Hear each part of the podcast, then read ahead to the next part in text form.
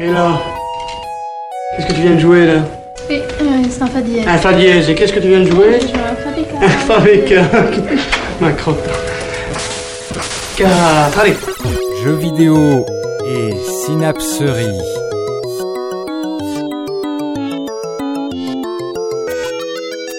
Une émission musicale présentée par Yacine Synapsas.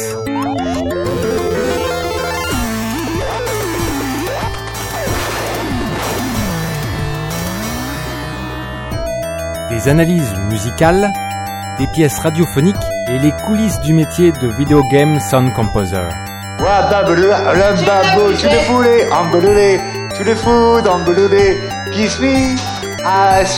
Me, embrasse-la, dis-lui adieu.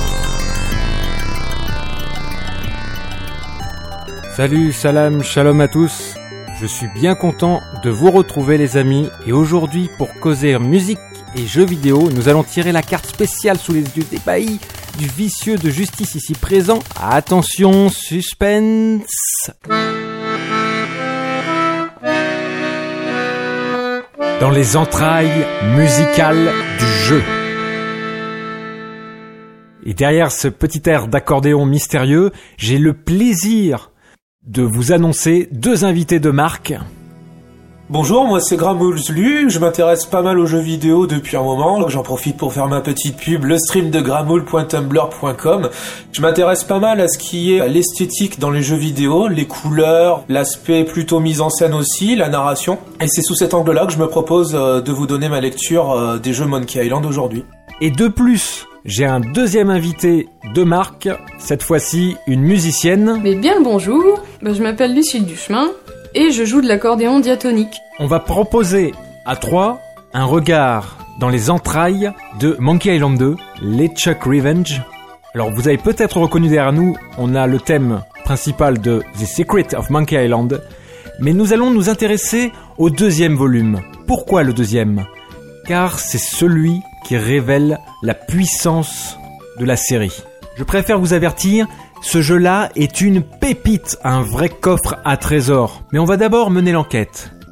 Je vais laisser la parole à Gramoulslu pour savoir un petit peu comment on en arrive à un tel jeu, à une telle pépite. On va un peu remonter aux origines de Monkey Island. À la base de Monkey Island, il y a surtout un homme, un auteur, Ron Gilbert, qui est de vocation programmeur. Il a travaillé pour une petite compagnie de jeux qui a coulé avant d'avoir sorti quoi que ce soit avant de rejoindre Lucasfilm Games qui plus tard deviendra LucasArts. Et en rejoignant Lucasfilm Games, il se retrouve dans une posture assez intéressante où il est par la division jeux vidéo d'une grande corporation à naître, à savoir l'entreprise de George Lucas, le créateur de la guerre des étoiles et d'Indiana Jones. Mais en fait, avec la volonté affirmée par la compagnie, donc Lucasfilm Games, de produire des univers originaux et de ne pas faire que des déclinaisons en produits dérivés des jeux Star Wars. C'est même une interdiction à la base. Sur ces bases-là et avec un esprit d'émulsion créative très intéressant, une forte rencontre de talents à l'époque, Ron Gilbert va s'associer avec différentes personnes pour mettre au point les bases de ce que l'on appelle aujourd'hui le genre point and click, c'est-à-dire un jeu d'aventure graphique qui se joue essentiellement à la souris avec un principe de verbe d'action et d'interaction avec le décor ou des personnages, des dialogues parfois à embranchements multiples. Et le premier jeu vraiment original de Ron Gilbert qui va employer ce système, c'est un jeu qui s'appelle Maniac Mansion. Maniac Mansion, pourquoi il est intéressant d'en parler par rapport à Monkey Island? C'est parce que c'est le jeu qui a vu naître le moteur en termes de programmation qui sera à la source d'énormément de jeux absolument fantastiques du genre. Ce moteur s'appelle Scum, Script Utility for Maniac Mansion. Ron Gilbert donc fait office de programmeur pendant que quelqu'un d'autre se charge des graphismes et il est euh, co-écrivain de l'histoire sur Maniac Mansion et c'est ce système-là qui réaffiné quelques années plus tard va nous amener à la création de The Secret of Monkey Island, un univers conçu comme une trilogie par Ron Gilbert au départ, un peu inspiré de l'attraction Pirates des Caraïbes à Disneyland aux États-Unis et aussi par les récits de pirates tels l'île au trésor ou d'autres, un livre qui s'appelle On Stranger Tides mais il va apporter vraiment plein d'éléments originaux euh, que l'on découvrira en fait euh, dans l'histoire au fur et à mesure. Et un autre élément original, c'est la musique. Pour cet épisode, ils sont trois. Michael Land, Peter McConnell et Clint Bajakian. Concrètement, c'est Michael Land qui est la tête de file de ce projet-là. Ce qui est clair, d'après Peter McConnell, Monkey Island, c'est le bébé de Michael. Les trois compositeurs ont pourtant collaboré vraiment étroitement à l'écriture de la musique de ce jeu. D'ailleurs, pour certains thèmes, ils se sont vraiment partagé le travail. Chacun d'eux en écrivant une partie différente. Nous allons y revenir. Alors Michael Land, qui a étudié école de musique, un fort goût pour Ludwig van Beethoven, dès les années 80, il travaille en collaboration avec une marque connue des ingé-sons qui s'appelle Lexicon, afin de travailler des outils numériques comme les instruments MIDI, c'est-à-dire de la musique interactive dirigée par ordinateur.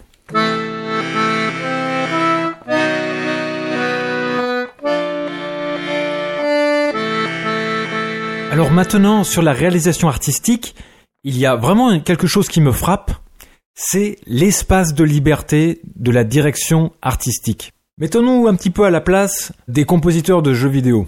On partirait normalement sur une histoire un peu naïve et absurde d'un jeu d'aventure de pirates. Ce que nous propose l'équipe, c'est déjà de mettre en avant certains instruments comme l'accordéon diatonique. On se rappelle que les histoires de pirates ont un arrière-fond d'air marin, de folk européen. Deuxièmement, on va avoir le rôle de la basse. C'est un instrument rond, chaleureux, qui va apporter aussi de la pêche au morceau. Et puis aussi certaines petites euh, clochettes qui vont éveiller chez l'auditeur quelque chose d'assez cristallin, quelque chose proche de l'enfance.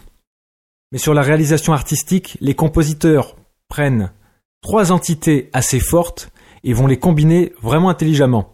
Premièrement, les airs de folk marin, deuxièmement, le reggae, et troisièmement, la musique de film.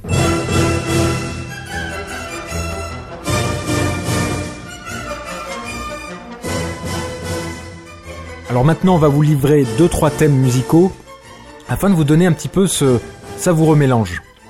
Gramourzlu va nous l'expliquer.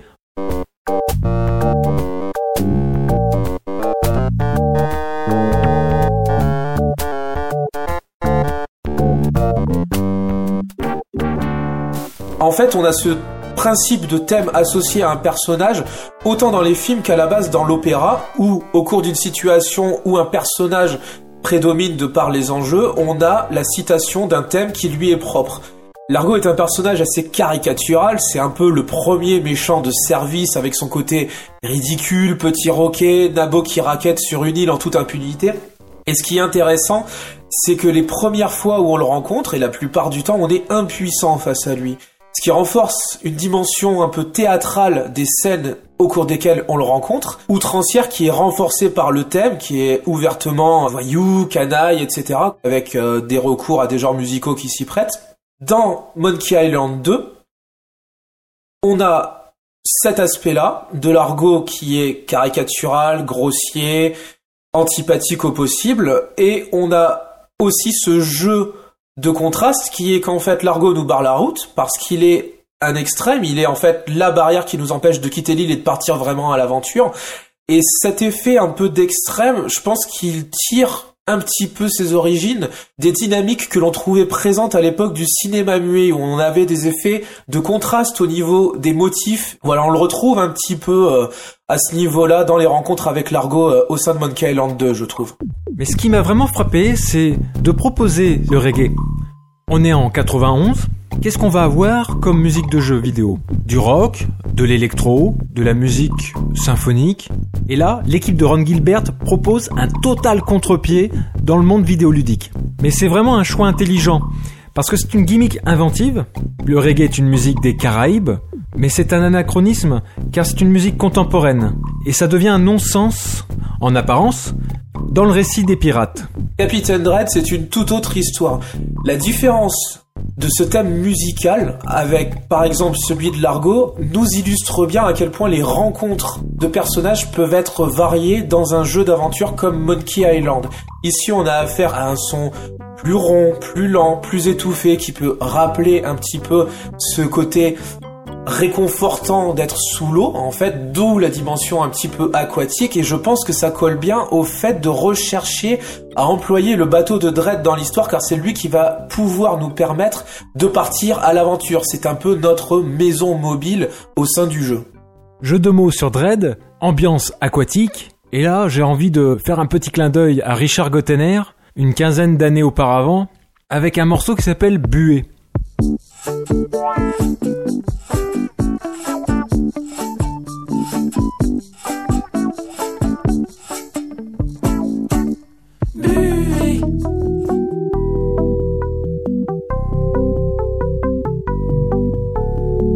Ici le thème de Wally, que l'on peut voir comme une évocation de l'enfance,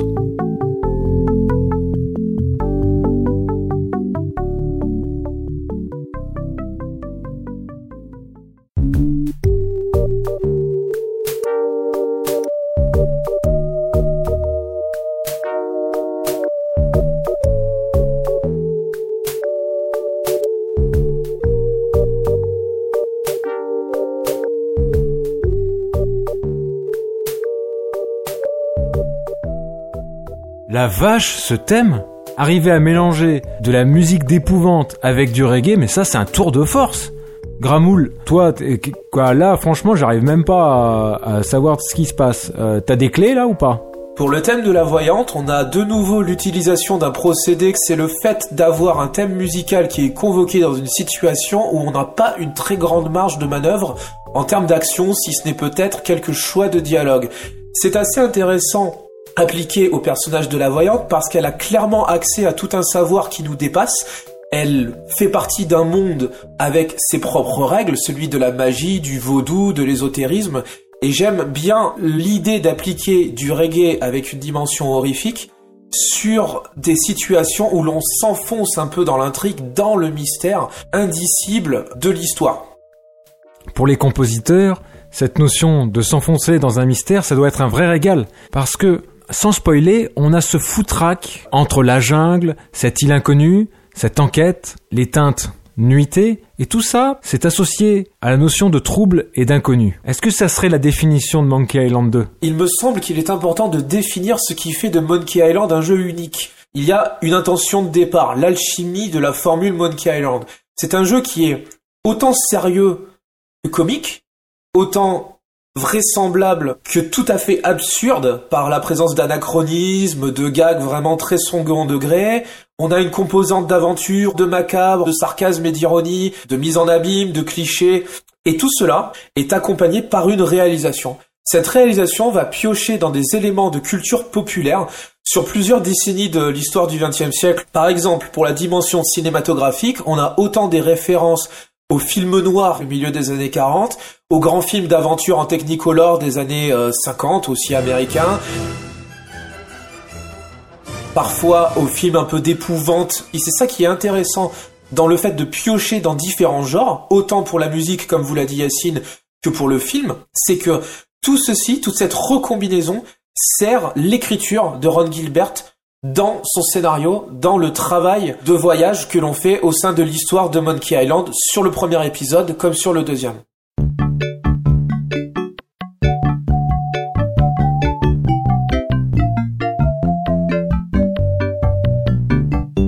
Nous allons vous proposer un regard autour du thème de la variation. Alors on parle de choix, on parle de narration, on parle de scénario, mais est-ce que le jeu en est pour autant linéaire? Dans ces étapes clés, oui, mais les développeurs n'ont pas oublié qu'ils étaient quand même dans le format du jeu vidéo, ils l'ont même très bien exploité. Un bon exemple, c'est la façon dont on retrouve de grands thèmes généraux dans les endroits de Monkey Island 2, L'exemple le plus probant pour moi étant la ville de Woodtick, où nous avons le thème de la ville qui est décliné en plusieurs variations à mesure que l'on s'avance dans les endroits. Ça, c'est vraiment une composante très intéressante parce que il y a une vraie volonté de synergie entre les différents aspects artistiques du jeu, autant les graphismes que la musique que le scénario et l'écriture au travers de leur réalisation, ce qui induit bien sûr une mise en scène.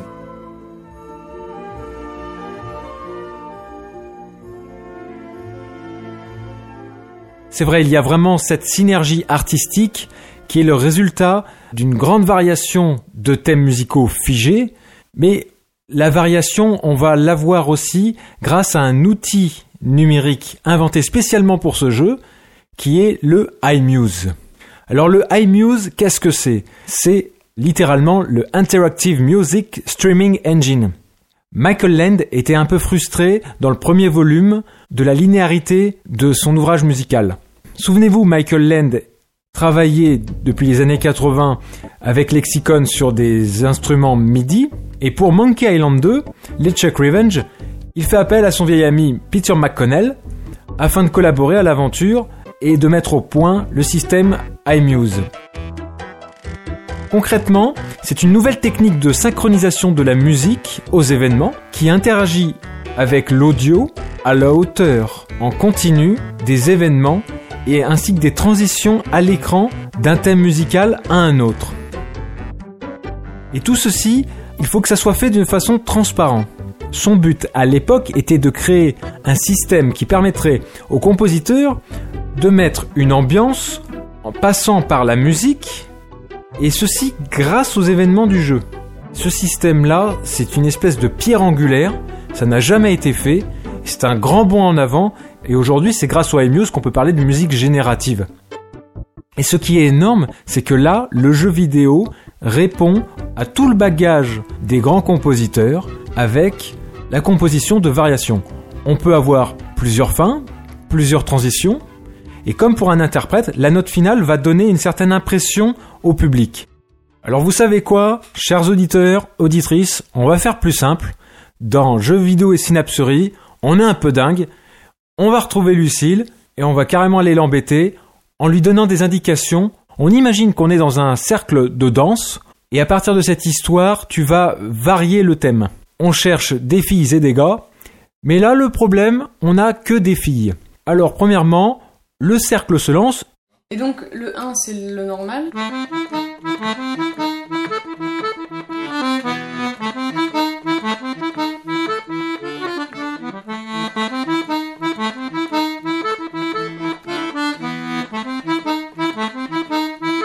On se rend compte qu'il manque des gars. Donc les filles se lassent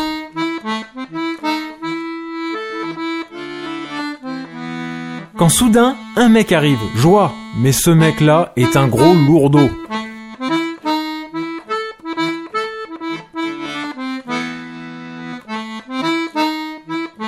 On va repartir du même thème musical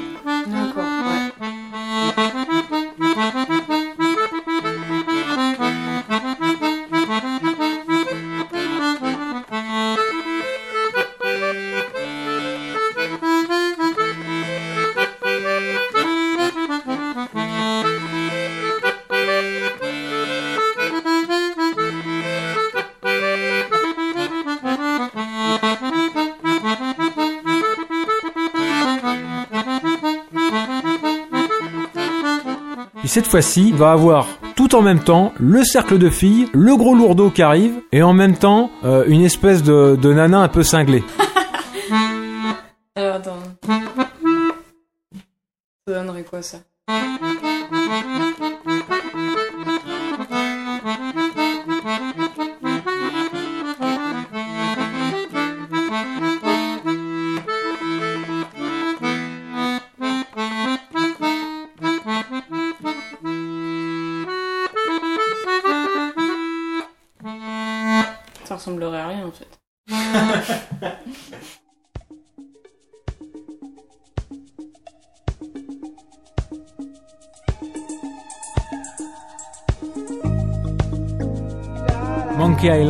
Island 2 Chuck Revenge.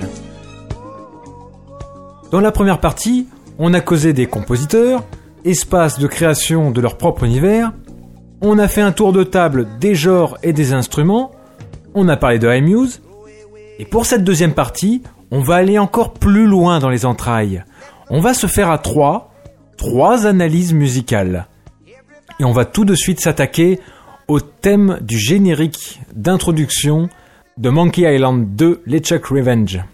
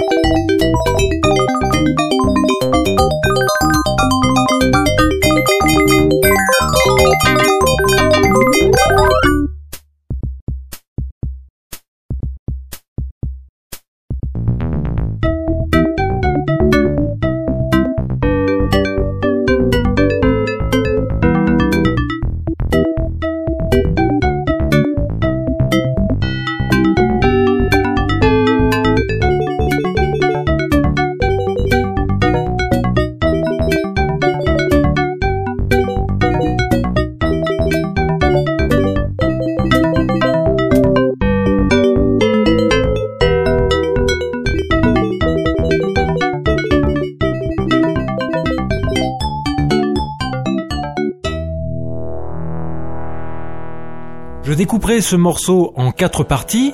Cette pièce est en miroir, elle commence avec une grande nappe dans le mystère, avec quelques cloches. Puis le rythme est installé, ça démarre. La partie commence réellement, l'apparition de marimba. Le rythme est autour du calypso. On a un système tonal avec des degrés, on est déjà dans le drame annoncé. On a le thème en mi mineur. Dessus se tisse un système modal grâce aux airs marins, l'absence de sensible, un premier chant donné qui va pouvoir susciter la curiosité de l'auditeur.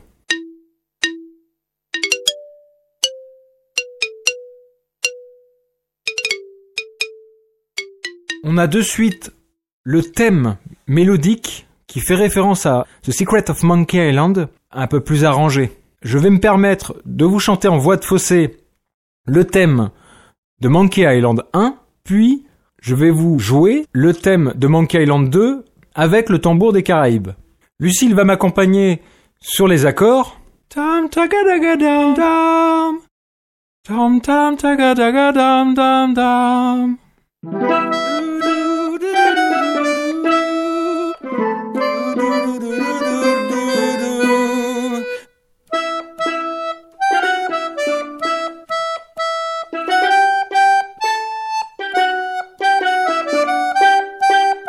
Deuxième partie, on a vraiment l'installation du calypso.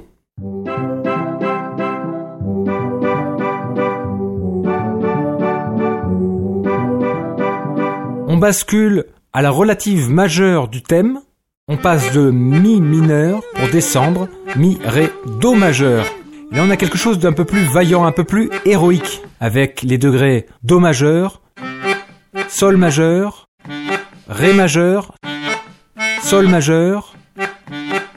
Troisième partie, dans un aller-retour entre Mi mineur et le petit degré au-dessus, Fa majeur, donc Mi-Fa chromatisme, avec le jeu des marimbas et le tambour des Caraïbes, on a un petit peu ce vent glacial qui vient soudain euh, souffler dans notre dos.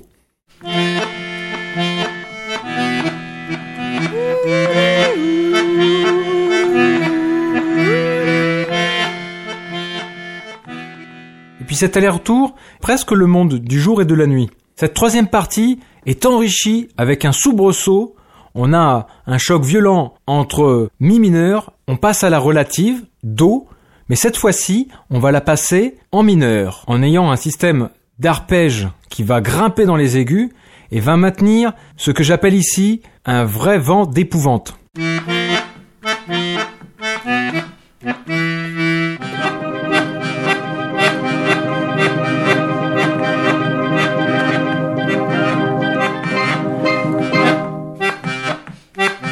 C'est à ce moment-là que la pièce commence vraiment à devenir complexe. On aurait encore quelques mesures de plus, ça deviendrait à peine soutenable. Ce passage en do mineur est vraiment un emprunt à la musique classique romantique en plein champ marin aux emprunts de calypso. Puis soudain, le glissando des marimbas redescend et on est sur le ton de ré où là on va avoir comme un objet mystère un gimmick funk.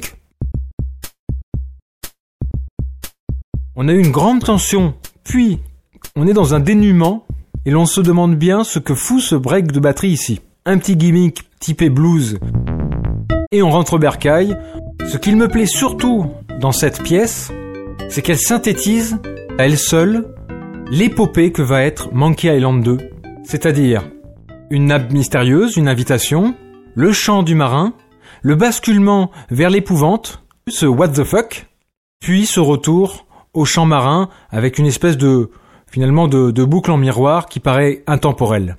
Maintenant, Gramuzlu va compléter mon analyse. Ce qui me frappe d'emblée à l'écoute du thème de Monkey Island 2, c'est que le fameux refrain si emblématique de la série est joué plus lentement. La mélodie de ce fameux refrain, un peu plus étirée, un peu plus posée, et j'y vois le signe de maturité qui correspondrait aussi en termes de thématique au parcours de Guybrush. Ce n'est plus un apprenti pirate, il a déjà vécu des aventures, mais on a aussi beaucoup de motifs monochromes, des cartes, des portraits de pirates, la notion de souvenir. On a donc ce rythme plus lent, cette reformulation d'un thème vraiment connu et vraiment emblématique dans un mode moins épique, moins énergique. Et pour moi, cela sert un petit peu à donner le ton dans l'aventure, à savoir quelque chose axé sur la notion de perte, à mon sens. En effet, dans cet épisode, Monkey Island 2, Guybrush encore plus peut-être que dans le premier où il était légitimement maladroit car apprenti pirate, va occuper la figure d'anti-héros et le principal enjeu de l'histoire ne sera plus tant cette quête à l'accession d'un statut, qu'une fuite en avant. Ce qui est intéressant à l'échelle de notre histoire à nous, le contexte historique du jeu, c'est que Monkey Island était du départ prévu pour être une histoire présentée en trilogie et que Ron Gilbert a quitté le projet à la suite de le Chuck Revenge. Ce qui fait que nous n'avons jamais eu le fin mot de l'histoire de commencer sur un générique d'emballement, d'enthousiasme et un peu plus en demi-teinte, parce qu'au fond, la tournure que va prendre le scénario jusqu'à ces dernières minutes confirme un petit peu ce changement de tonalité, ce changement de direction que l'on n'aurait pas pu envisager forcément en se contentant du seul premier épisode de cette trilogie.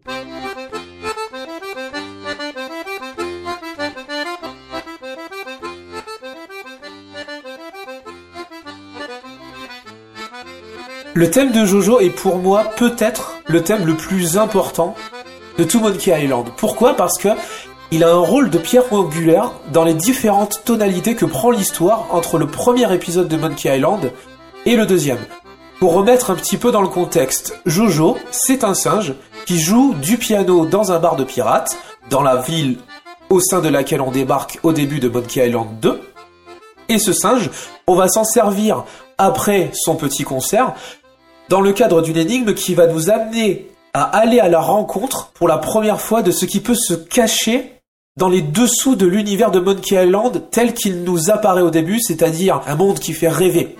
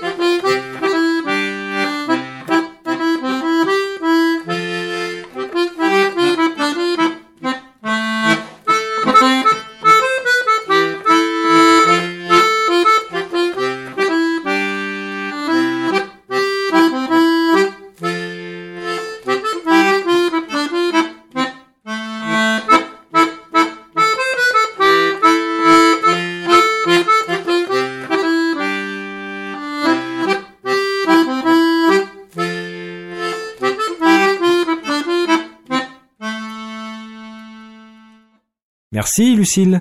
Lucille qui vient de nous interpréter l'air de Jojo le singe à l'accordéon. Alors moi, quand j'entends ce type de musique, je pense directement au bal traditionnel, aux airs marins, mais qui repose comme le veut l'air traditionnel. On a ce, ce vieux fond de cale modal.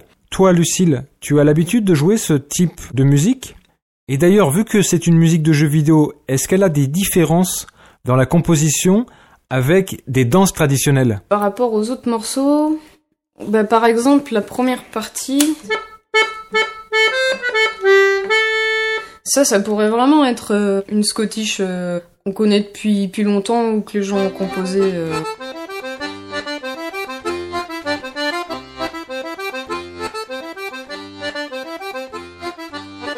Et en même temps, c'est la manière dont ça se termine. Souvent, en fait, on a un thème qui est le même.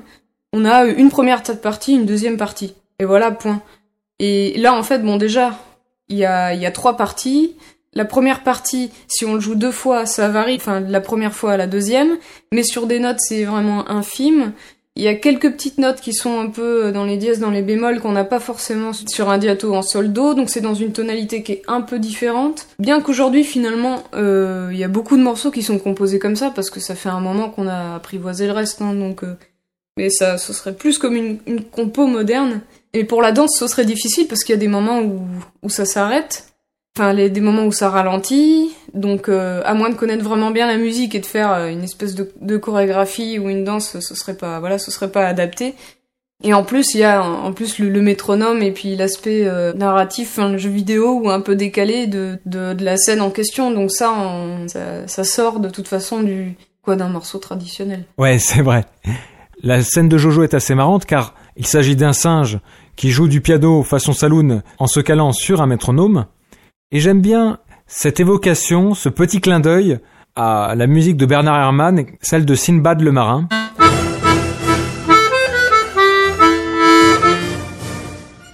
Et il y a quelque chose d'assez nostalgique, comme un espèce de vieux rêve qui part. Là, le rêve, au moment où on va rencontrer Jojo et on va se décider à le mettre dans notre poche pour aller un peu plus loin dans l'aventure, ce rêve il va partir. On va commencer à prendre de la distance vers ce côté un peu enchanteur, un peu rêveur de l'histoire pour s'aventurer dans des territoires en termes de thématiques plus sombres, plus mystérieux, plus incompréhensibles, plus matures, et où l'espèce d'anachronisme farfelu du début ne va pas toucher qu'à l'humour. On va être vraiment plongé dans un mystère dont on n'aura jamais la résolution.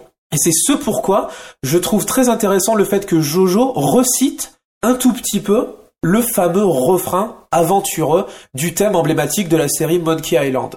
Un petit aspect enfantin, un petit aspect tragique, qui aussi mettent en contrepoint les différentes caractéristiques de l'histoire de Monkey Island 2, c'est-à-dire de fuite en avant vers quelque chose que l'on ignore, mais qui est probablement assez sombre au final. Non, je suis ton père. Monkey Island 2 LeChuck Revenge.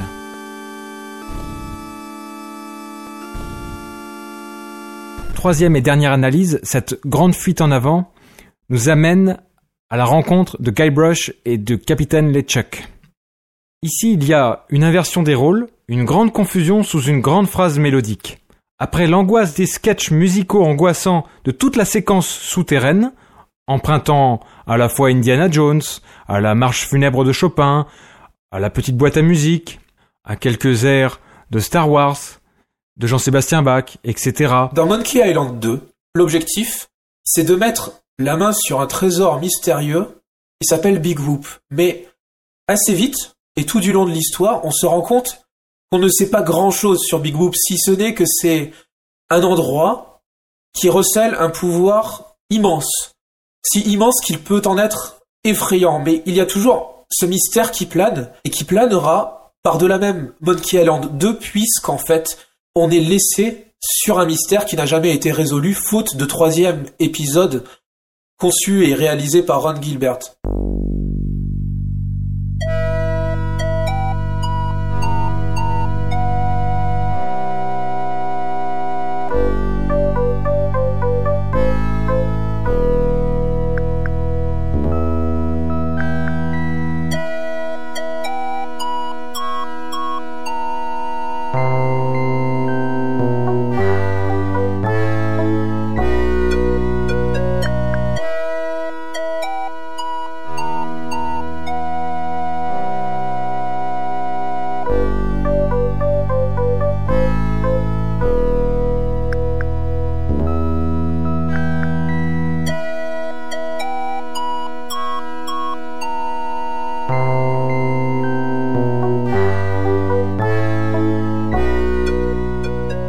Différents pupitres, la flûte,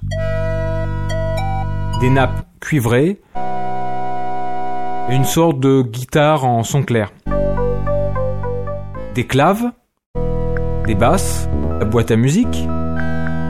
On a une première phrase, c'est le thème de LeChuck, avec un écart supplémentaire, presque en posant une question.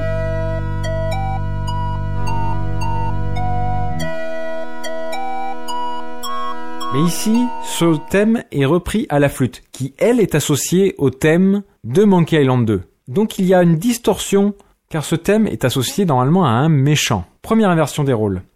Deuxième inversion des rôles, la fin de la phrase. Elle est cette fois-ci bien tirée de Monkey Island 2, ce qui apporte un dénouement de situation, mais ici, il y a une phase plus cuivrée, c'est une deuxième inversion des rôles. Et troisième inversion des rôles, l'instrumentaire, avec une instrumentation proche de celle de Wally, souvenez-vous, l'enfant, la fragilité. J'ose une interprétation, les nappes et les accords sont entre le malaise et l'empathie. À ce moment-là, l'ennemi est vraiment très mal. Le tout est soutenu par des nappes de basse et la construction de la pièce marche très bien avec un système de tuilage afin de ne rien briser dans le discours. Alors ici, sous un grand final, on a la synthèse de tout ce qui s'est passé. Cette dernière variation est une sorte de medley et nous sommes déjà dans le souvenir. À noter l'instant héroïque avec la montée par trois tons majeurs tirés des films d'aventure. Donc c'est une belle façon de terminer le jeu, non Gramoul? On n'aura pas su vraiment ce qu'est Big Whoop au terme de notre périple dans les deux épisodes originaux de Monkey Island conçus par Ron Gilbert, mais on peut tenter de faire jouer notre imagination par l'entremise d'indices qui nous sont donnés dans le jeu sur ce que n'est pas Big Whoop.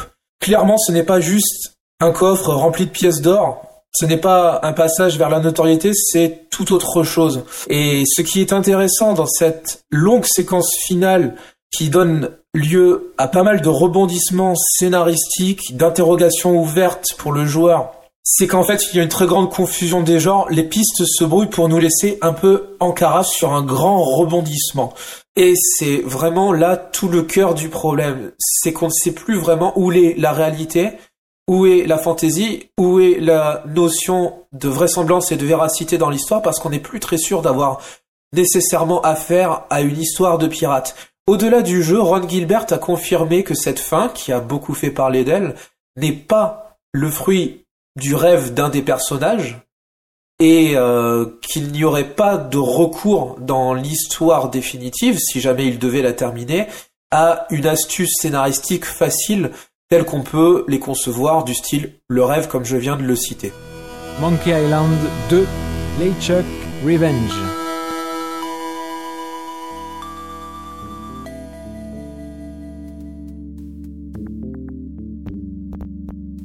Ce que je retiens de Monkey Island 2 LeChuck's Revenge, il y a un peu ce caractère unique chez Monkey Island qui tient autant de l'excentricité, de la fantaisie, de l'humour absurde, de la beauté de ses graphismes, de ses décors, de sa qualité d'écriture, que de son ton un peu sombre et de ses motifs parfois macabres sous-jacents. Ça, c'est vraiment l'alchimie. Ron Gilbert ayant été privé de son droit à terminer la série, puisque la licence Monkey Island appartenait à Lucas Arts qui est devenu la propriété de Disney et que Ron Gilbert ne conçoit pas de terminer la série telle qu'il l'a commencé sans en détenir pleinement les droits.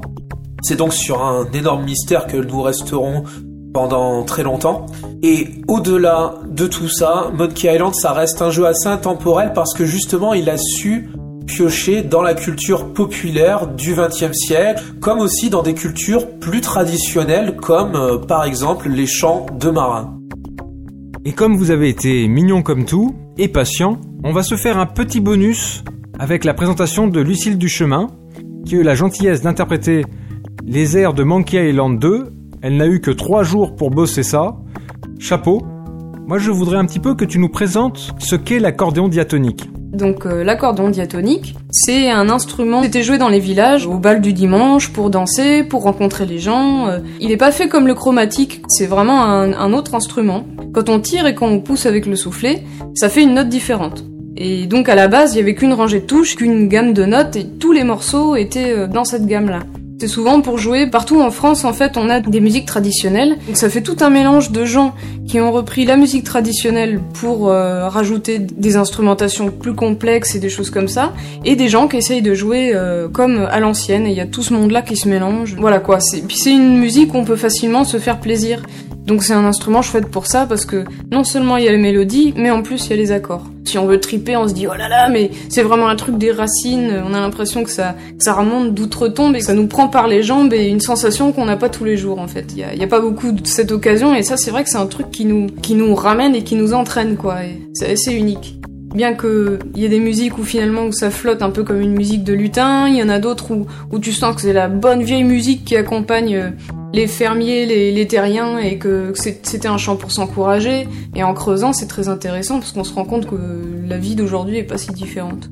Ça devient complètement imaginaire aussi, on en fait ce qu'on en veut. Donc. donc toi, Lucille, le jeu Monkey Island 2, tu ne le connaissais pas Qu'est-ce que tu penses, toi, des airs de musique traditionnelle, de baltrade ou de chants marins repris dans le jeu vidéo? En général, c'est une bonne surprise.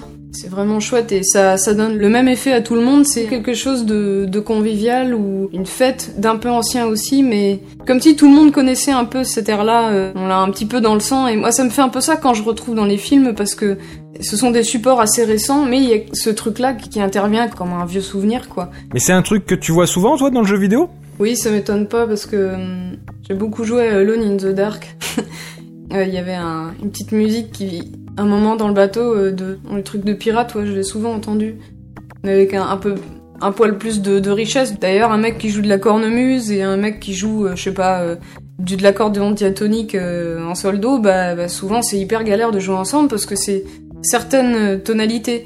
Or, en fait, bah, dans la, la, musique actuelle où on reprend toutes ces influences, on fait un petit peu ce qu'on veut. Et la façon de traiter l'accordéon dans ce jeu-là, ça t'a paru un peu dérangeant, incongru? Dans ce thème-là, il y, a justement ça, c'est que ça ressemble à certains morceaux, mais c'est un petit peu tordu. Il y a des moments où c'est pas tout à fait ça, et du coup ça peut créer un sentiment de malaise, et en même temps c'est carrément riche et ça donne envie de, s'entraîner avec ça, et puis de le, voilà, de le balancer en scottish à un bal et ça se fera toujours plaisir et les générations d'aujourd'hui en plus vont le reconnaître. Les gens vont pouvoir même faire la scottish comme les gens d'antan et en même temps bah, rajouter des petits trucs un peu jazzy ou même un peu reggae, enfin toutes les choses actuelles. Par rapport à notre vision cliché, l'accordéon ainsi que l'air du baltrade, c'est quelque chose d'assez intemporel. Je suis souvent assez contente parce que je me dis que finalement c'est ça continue à être reconnu comme tel en fait. Et après, bah, on voit les influences de tout ça dans, dans, plein de musiques actuelles finalement. Et j'aime bien quand, quand on reprend un bon vieux son qui tâche, un bon vieil accordéon, euh, je sais pas, ou des, des instruments vraiment acoustiques, et puis euh, et avec le bruit des pas, parce que ça, le bruit des pas aussi c'est important. Voilà, on arrive, sniff, on est arrivé. En tout cas, je tiens spécialement à remercier Gramoutlu pour nous avoir offert cette vision extrêmement pointu sur ce magnifique jeu. C'est déjà que c'est un sujet assez important pour qu'on en parle 23 ans après dans le cadre du jeu vidéo et euh, de jeu vidéo en tant que forme créative et potentiellement artistique. C'est pourquoi je remercie aussi Yacine de m'avoir donné l'opportunité d'exprimer mon point de vue euh, sur la chose. Et je remercie encore Lucille de s'être prêtée au jeu. Eh bien avec plaisir, c'était une belle session. Merci à vous. Voilà, j'espère que cette émission de jeux vidéo et synapserie vous a plu. Et on se dit à tout bientôt. Ciao ciao